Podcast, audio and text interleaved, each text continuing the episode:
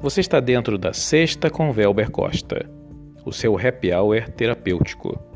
Episódios todas as sextas-feiras que abordam os temas sobre os males emocionais que afetam as pessoas. Você está no episódio número 3, Ferramentas contra a Ansiedade Alta. Antes de começarmos, cabe ressaltar que o conteúdo desse podcast não vai de encontro às prescrições médicas ou às orientações dos psicólogos. É apenas um conteúdo integrativo à saúde e bem-estar humanos. Bom, hoje a ferramenta que nós vamos comentar é, são as afirmações positivas. Bom, afirmar o próprio nome já diz, né? Eu fazer afirmação no sentido que alguma coisa é, vai acontecer ou já aconteceu. Afirmações positivas existem inúmeros é, livros né, que abordam esse tema. O mais, é, mais, digamos assim, popular, assim, o mais lido é da Louise Hay. Né? Afirmações positivas é o título, em que ela, inclusive, ela dá uma lista né, de afirmações para a pessoa ir lendo, né? Bom, é, diferentemente do livro, né, ler as afirmações, né, é, já prontas e a qualquer momento, o objetivo aqui é que a pessoa faça sua própria lista de afirmações positivas e as afirmações positivas no sentido de é, já ter conquistado ah, uma situação ou conseguido algo, tudo a ver com a sua preocupação, né? Quer dizer, que causa a sua ansiedade alta. Lembrando que a ansiedade é um mecanismo mental, né? Normal da nossa mente. Ela tem por princípio a antecipação de fatos, né? de situações, então é, o sofrer por antecedência, né? por antecipação. Eu começo a, a pensar naquilo com antecedência, em todas as situações que podem acontecer, todos os caminhos. Isso causa um desgaste, né? E esse desgaste é que são os sintomas da ansiedade alta, né? Que às vezes a maior parte são fisiológicos e emocionais. Então as afirmações positivas é, nesse caráter aqui de utilizar como uma ferramenta contra a ansiedade alta, ela visa justamente essas questões do que ocupa a nossa mente, né? Essas preocupações. Então, se eu crio afirmações em que eu já estou dizendo, principalmente para o meu inconsciente, que eu já consegui aquilo ali, bom, então apazigua essa questão de ficar antecipando, né? Todas as possibilidades, o que, que vai acontecer, será que eu vou conseguir? Então, cada um de vocês tem as suas preocupações né, mentais é, e que trazem os seus malefícios, né, os malefícios da ansiedade alta. Então, não vou aqui é, passar uma lista de afirmações positivas, mas a pessoa deve pensar o que, que mais preocupa ela, o que, que mais faz a ansiedade dela estar aumentada e criar sua própria lista, né? O objetivo aqui não é entregar o peixe pronto, mas ensinar a pescar. Afirmações elas não podem conter o não, né? Então, uma pessoa ao formular sua lista, ela não deve formular utilizando o não. Deve ser sempre o contrário do que ela mais teme, né? Então, um exemplo, né? É, vou usar um exemplo fora da própria questão da ansiedade alta, mas até pode ter a ver com a saúde, né? A pessoa fala assim: eu não sou doente. Bom, o que ela quer na realidade é saúde. Mas dependendo da, do como é a, a, sua forma de pensar, se é mais positiva ou negativa, ela pode começar a querer a pensar em fazer uma afirmação negando o que ela não quer, né? E não, a afirmação deveria ser: eu sou sadio, eu sou saudável. Então, isso é uma preocupação, uma preocupação não, isso é um modo da pessoa é, formular sua afirmação positiva. Ela deve encarar dessa forma. Sempre ser algo que ela deseja e sempre que algo que ela já está conquistou de modo a apaziguar essa questão da preocupação, né? Esses inputs de preocupação, elas partem do inconsciente, desse mecanismo automático, né? E devem conter também, né, uh, o sujeito. O sujeito, no caso, é sempre a pessoa, né? Eu. Eu conquistei tal coisa. eu consegui tal coisa, eu resolvi tal coisa. E isso ela vai completar, né? criar sua frase.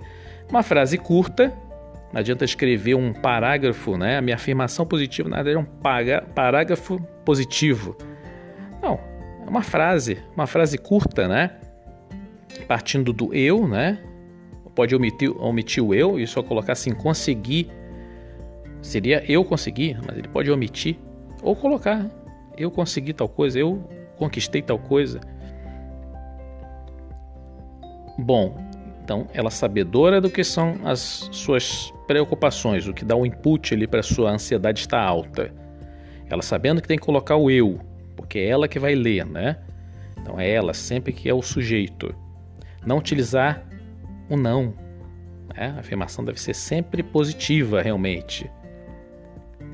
Então essa é, é, a, é a fórmula de se escrever a afirmação.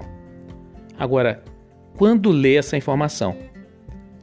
Bom, a maior parte dos livros fala para a pessoa ficar remoendo, né, falando essas afirmações o dia todo, né, as oportunidades que tem assim, ela, se ela já tem de cabeça, ela repete mentalmente, né, ou então ela pega essa listinha e, e lê essa afirma, essas afirmações positivas, uma oportunidade que ela tiver. Agora eu digo que existe uma oportunidade é, bem melhor para se interiorizar isso no inconsciente. Então, antes disso, tem que explicar o seguinte: é, nós temos uma mente, né? A mente ela tem uma divisão teórica, né? Nós não, não vemos a mente, então, teoricamente, né, para poder entender essa, essa, essa, esse mecanismo de funcionamento da mente, nós temos uma parte consciente e uma parte inconsciente. A parte consciente é analítico-racional, é o nosso raciocínio. A parte inconsciente é um depositório de todas as nossas experiências desde a tenridade, desde a barriga da mãe até o momento agora. Pois bem, quando nós é, vamos dormir, nós estamos no estado de vigília, que chamamos entre aspas de acordados.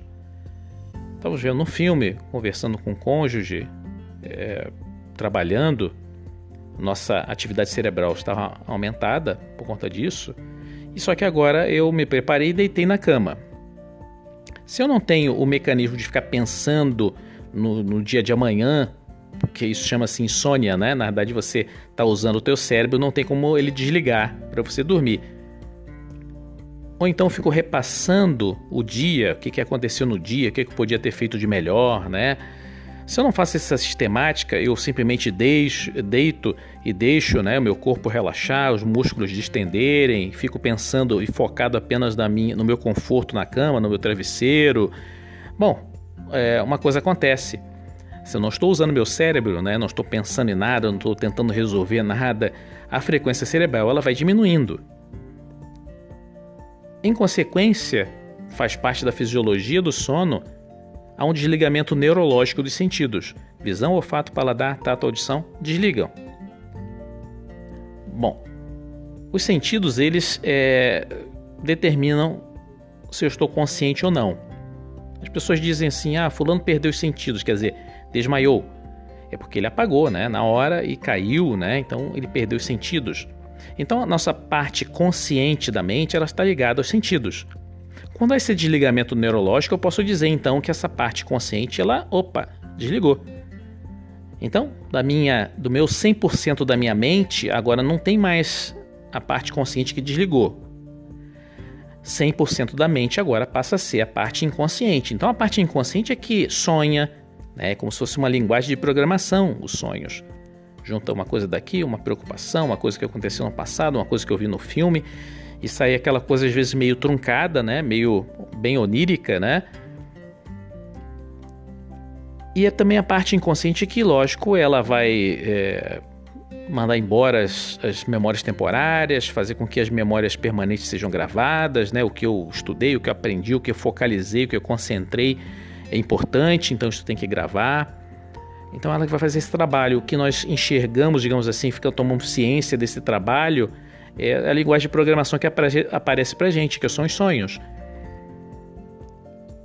Agora, por que, que eu estou falando tudo isso, né? essa questão do, do, do, sono? Porque antes de nós realmente entrarmos no, nesse sono fisiológico, né, haver esse desligamento total dos sentidos, eu passo por um pequeno estágio chamado estado hipnagógico. Esse estado hipnagógico, ele em termos de, de, de digamos assim, de fisiologia, de, da, é muito parecido com o estado de hipnose, né? Ele ocorre nesse, nessa faixa de tempo, de 1 a 3 minutos. Quer dizer, se a pessoa está muito cansada, talvez ela, ela durma em um minuto. Então esse desligamento dos sentidos ocorre em um minuto, muito rápido, né? Está cansada, ela deita a cabeça no travesseiro e ocorre esse desligamento neurológico de uma vez só. Agora, é, uma parte das vezes a pessoa deita e vai correr com dois, três minutos assim, o desligamento se ela não tem insônia, né? Se ela tem uma facilidade para dormir.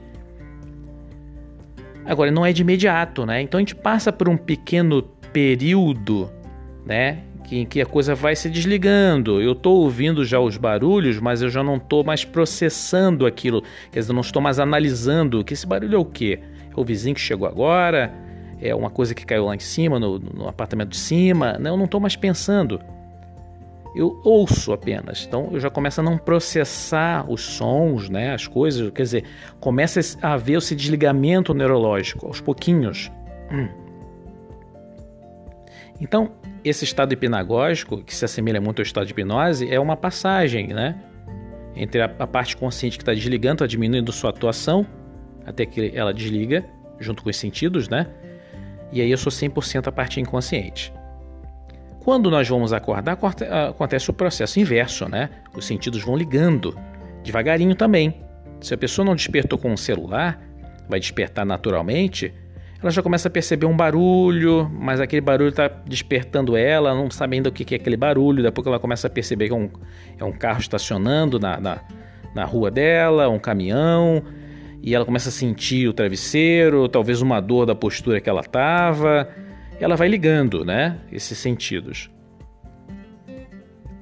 Bom, esse esse esse estado também. Então, estou ligando, minha parte consciente está devagarinho ligando.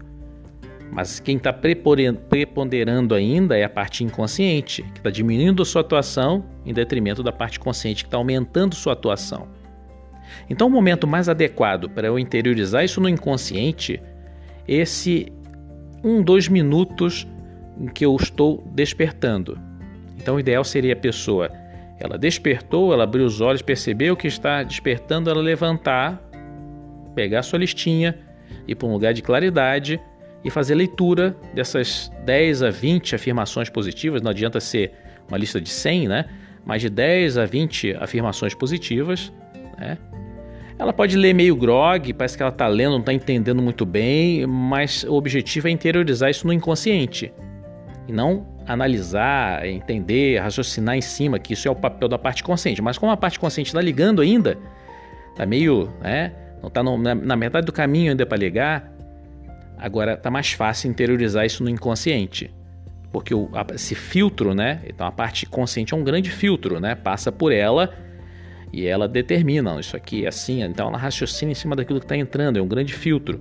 Se esse filtro está ligando ainda e eu estou lendo, então eu estou interiorizando muito mais fácil esse conteúdo no inconsciente. Bom, lá é o objetivo, chegar no inconsciente, para o inconsciente entender que aquilo é daquela forma, que aquilo já aconteceu, né? É como se estivesse dando uma enganadinha no inconsciente. Se eu já conquistei aquilo, já disse, né? Eu sou isso, eu conquistei, eu resolvi isso, eu já, já, já conquistei tal coisa. Então o inconsciente fica aquela sensação de que, opa, isso já aconteceu. Então ele não vai gerar a preocupação, né?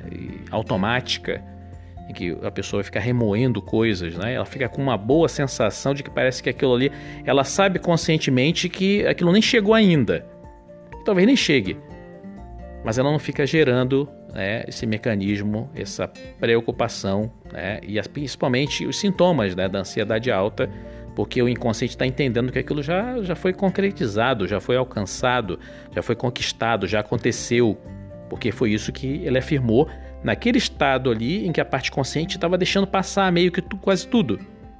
O filtro não estava muito ligado ainda. A parte consciente não estava exercendo o seu papel de filtro então estava sendo interiorizado de uma forma mais fácil.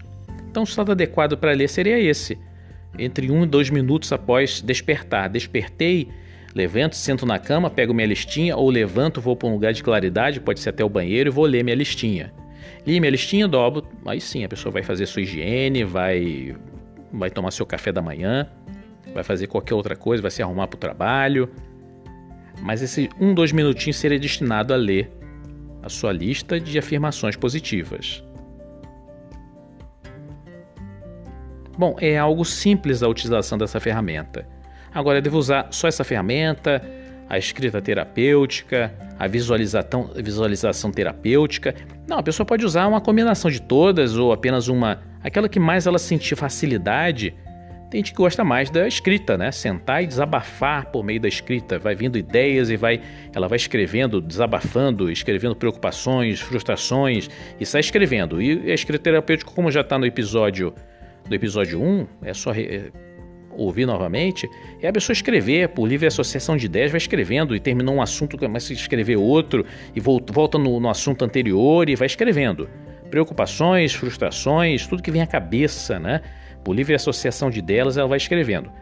Bom, pode ser que eu goste mais dessa temática, pode ser que eu goste mais da temática da visualização terapêutica, né? Sentar, fazer um relaxamento, né? Uma forma de auto-relaxamento induzir esse auto-relaxamento e ficar né, visualizando, né, já que eu anulei um pouquinho a parte consciente, ficar visualizando essas situações já realizadas. Então aí eu estou visualizando, visualização terapêutica, para o inconsciente entender que aquilo está resolvido e eu não ficar me preocupando, né? quer dizer, gerando essa ansiedade. E hoje, afirmações positivas. Talvez seja mais fácil para algumas pessoas, basta fazer essa listinha bem feita depois só ler. Logo naqueles um, dois minutos assim que despertar. Mas pode ser uma combinação. A pessoa escolhe. Ferramenta é ferramenta. Então, nesse momento nós encerramos né, esse episódio. Tá? Nos encontramos na próxima sexta-feira, dentro da sexta com o Velber Costa. Um grande abraço a todos. Tchau.